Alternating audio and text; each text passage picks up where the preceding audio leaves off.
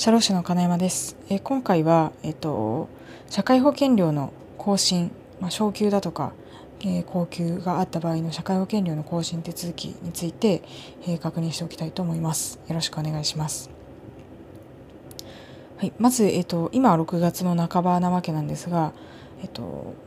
会社の住所の方に緑色とか茶色の封筒が送られてきてると思いますそれぞれ、えーと、緑色の方は労働局から茶色の方は年金事務所から、えー、送られてくると思うんですがこれは、えーと、それぞれ、えー、労働保険と社会保険の年1回の、えー、見直しのタイミング更新のタイミングっていうものがあってそれが、えー、6月7月ですよっていうことになってますなので、えー、そういう封筒で案内が来ますと。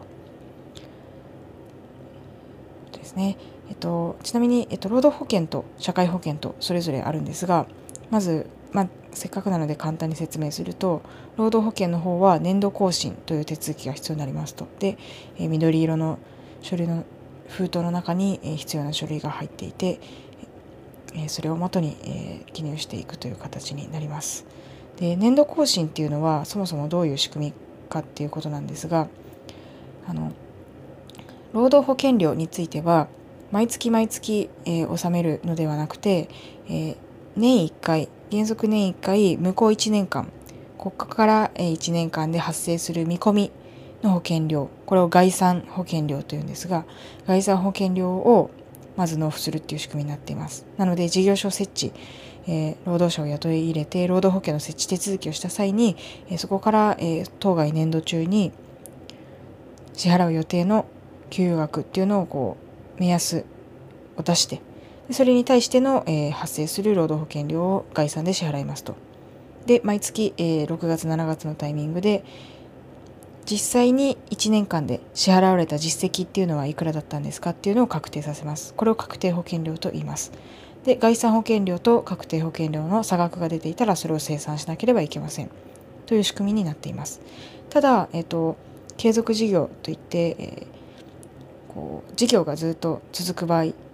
なので、えっと、建設現場とかだと有機逆に有機事業といってこう事業の期間が決まっているものなんですが普通の会社の事業であれば大体その期間は定めなくずっと続いていくっていうのが前提にあると思うので毎年毎年納めて生産してそれを支払うっていうのではなくてそのタイミングでじゃあ次の1年間の概算の保険料も、計算して納めましょうと。いう仕組みになっています。なのでこう1年ごとに夏にですね、えっと、見込みで支払った分と実際に、えー、発生した保険料を確定させて差額を出すと。で大体そこで納めてしまうとかあとは還付を受けるのではなくてそれをまた次に繰り越すような仕組みになっていると。でそれで毎年毎年更新していくっていうような仕組みになります。でなのでそれを、えー、年度更新というふうに、えー、言ったりしています。ちなみにあの毎年1回納めますよっていう形で言ったんですがその保険料額が40万円以上だとかであれば、まあ、一定の要件があるんですが、えっと、分割して納付することができますという仕組みにもなっていますので、まあ、対象の方については、えーと、そういうところで覚えておくといいかなと。で、えー、労働保険っていうのは労働保険料っていうのは労災保険料それから雇用保険料に合わせて、えっと、一般拠出金って言ってアスベストの健康被害救済のために、まあ、少しずつ積み,、まあ、積み立てみたいなイメージですね。で、えー、事業主から徴収してそれで対処していきましょうっていうような形でそこまで、えー、全く割合は大きくないんですがその3つをあそうですね。一般拠出金については、えー、パーセンテージも小さいんですがその3つについて、えー、納めるっていう形になります。大体その送られてくる申告書って白い A4 の、まあ、黄色っぽい A4 の紙に、えっと、赤で印字がなされていてそこにあの労災保険料の割合だとか労働労働保険の、えー、番号事務事業所番号だとか記載されていますのでそれにそこに、えーと、実際に1年間で発生した、えー、賃金の総額だとかを計算して入力していくっていうようなイメージですね。ちょっと詳細についてはあの資料というかリンクを貼っておくのでそちらを見ていただきたいんですがイメージとしてはそういうような手続きですと。なのでこの点その給与ソフトクラウドソフトとかを使っていると毎月毎月のあの労働者の人数とあとは実際に支払った給与の総額っていうのを自動で計算してくれるのであのかなりスムーズだと思います。これがあのまあ、Excel であれば計算式を組めばいいかもしれないんですが紙で計算だとか手計算していると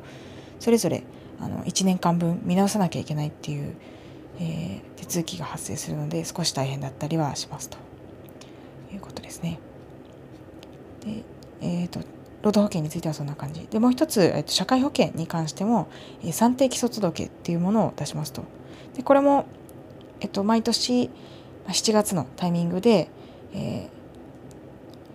社会保険料が、まあ、実態とかけ離れていないかどうかっていうのを見直すために年1回、え、設けられているっていうところになります。これは年金事務所の方から茶色い封筒で、えー、書類が送られてきますのでそれに記入していくと。でこの社会保険の方はについてはどういう何をもとにその年1回の見直しのタイミングで、えー、判断していくかっていうと、えー、実際に支払われた給料の4月5月6月に支払われた給料をもとに、えっと、7月の時点で報酬月額を決めると。決めるというか、まあ、実態に合わせる。もともと合っていれば、まあ、そのままでいいんですけど合っていない場合は修正が必要ですとでそれが、えー、その年の9月から来年の8月までの標準報酬月額保険料の元になる月額報酬月額のえー、東京ですねが決まっていくっていうような仕組みになります。でこれを、えー、決まった定まった時に決定するものなので定時決定と言います。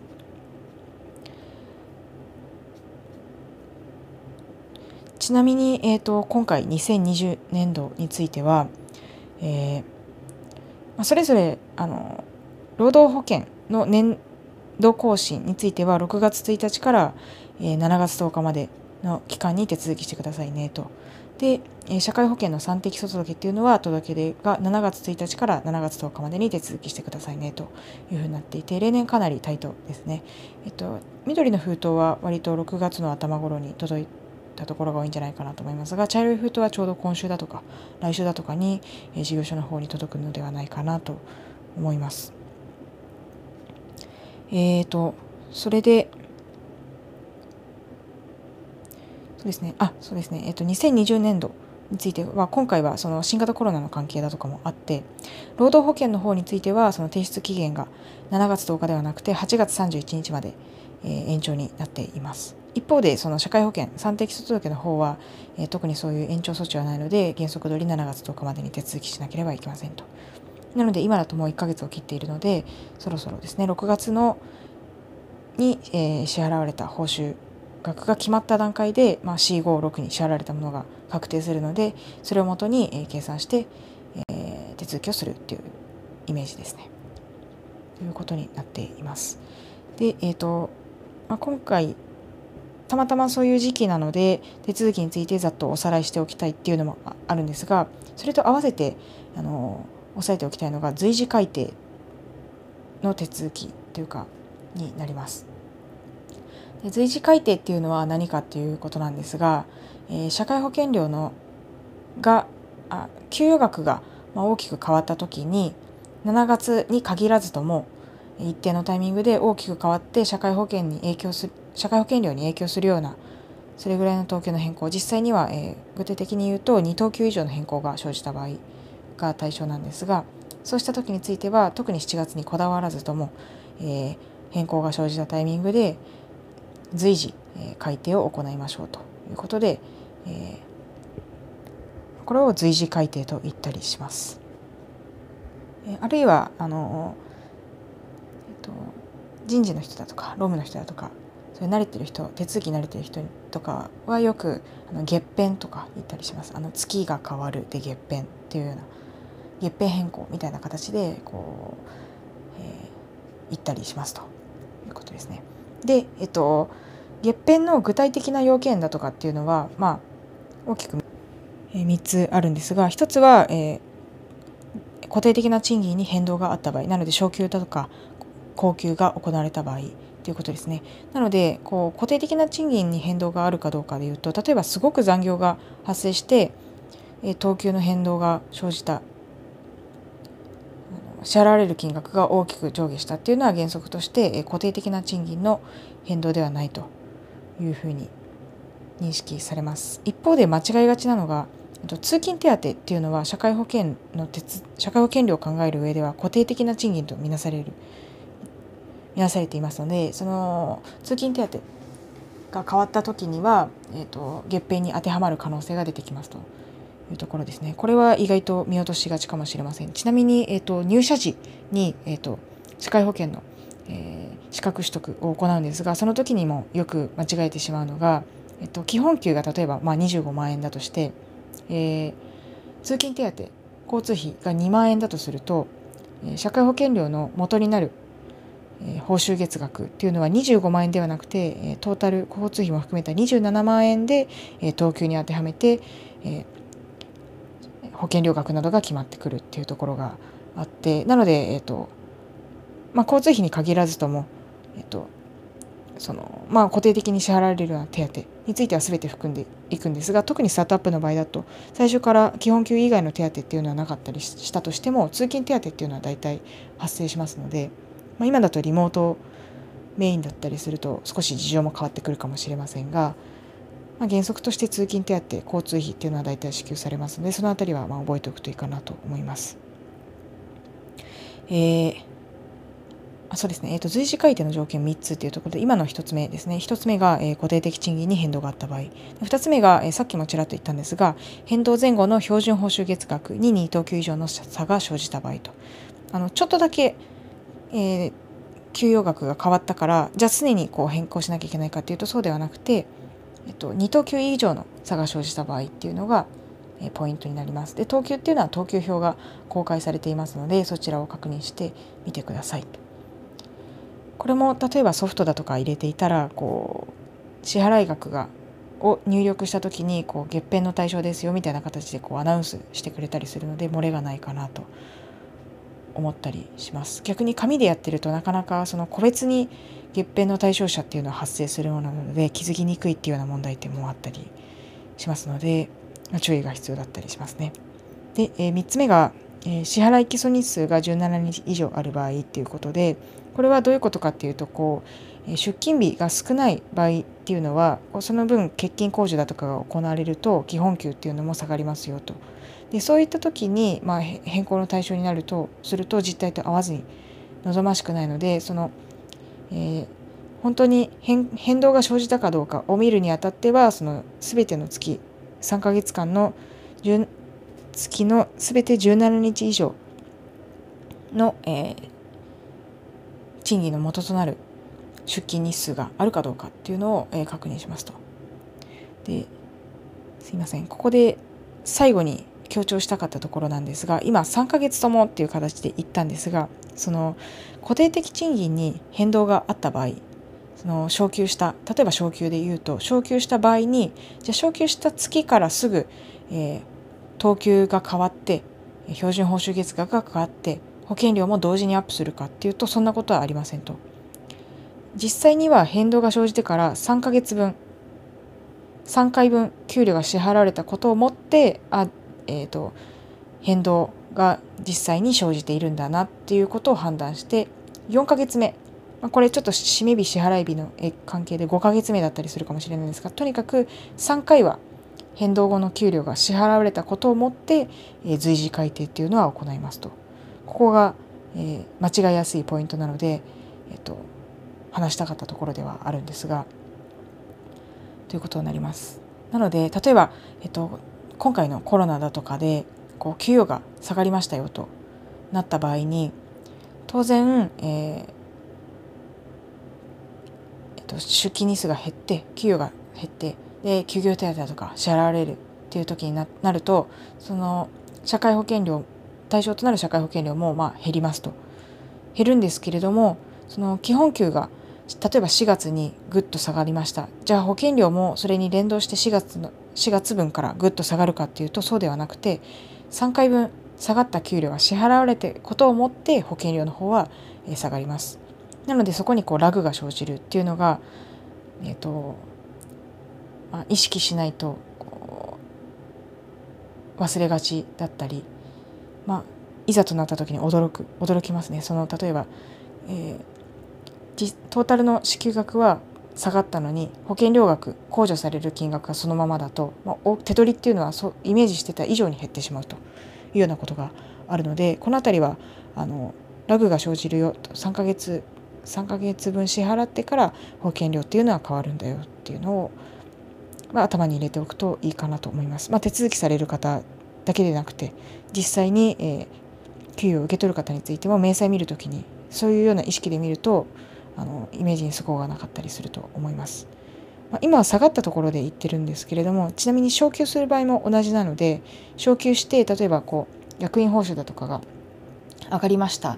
てなった時にトータルの金額がもし大きく上がったとしても3ヶ月分3回分は社会保険料っていうのは上がらずにそのまま据え置きで控除されるのですごく手取りが増えたように感じるとただ4ヶ月目4回目からの分についてはあの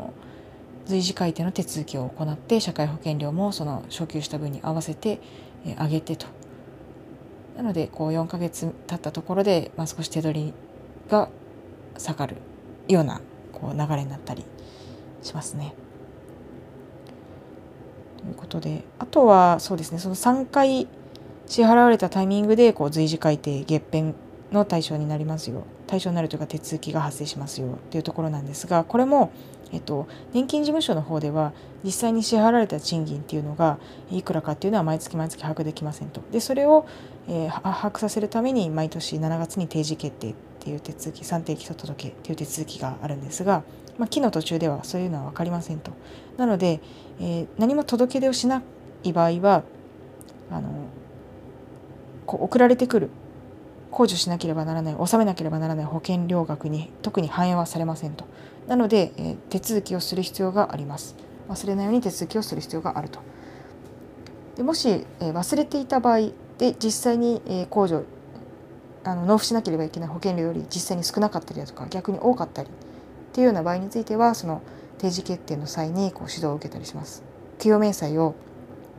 まあ、456とかで出すのでこれって変わってませんかとか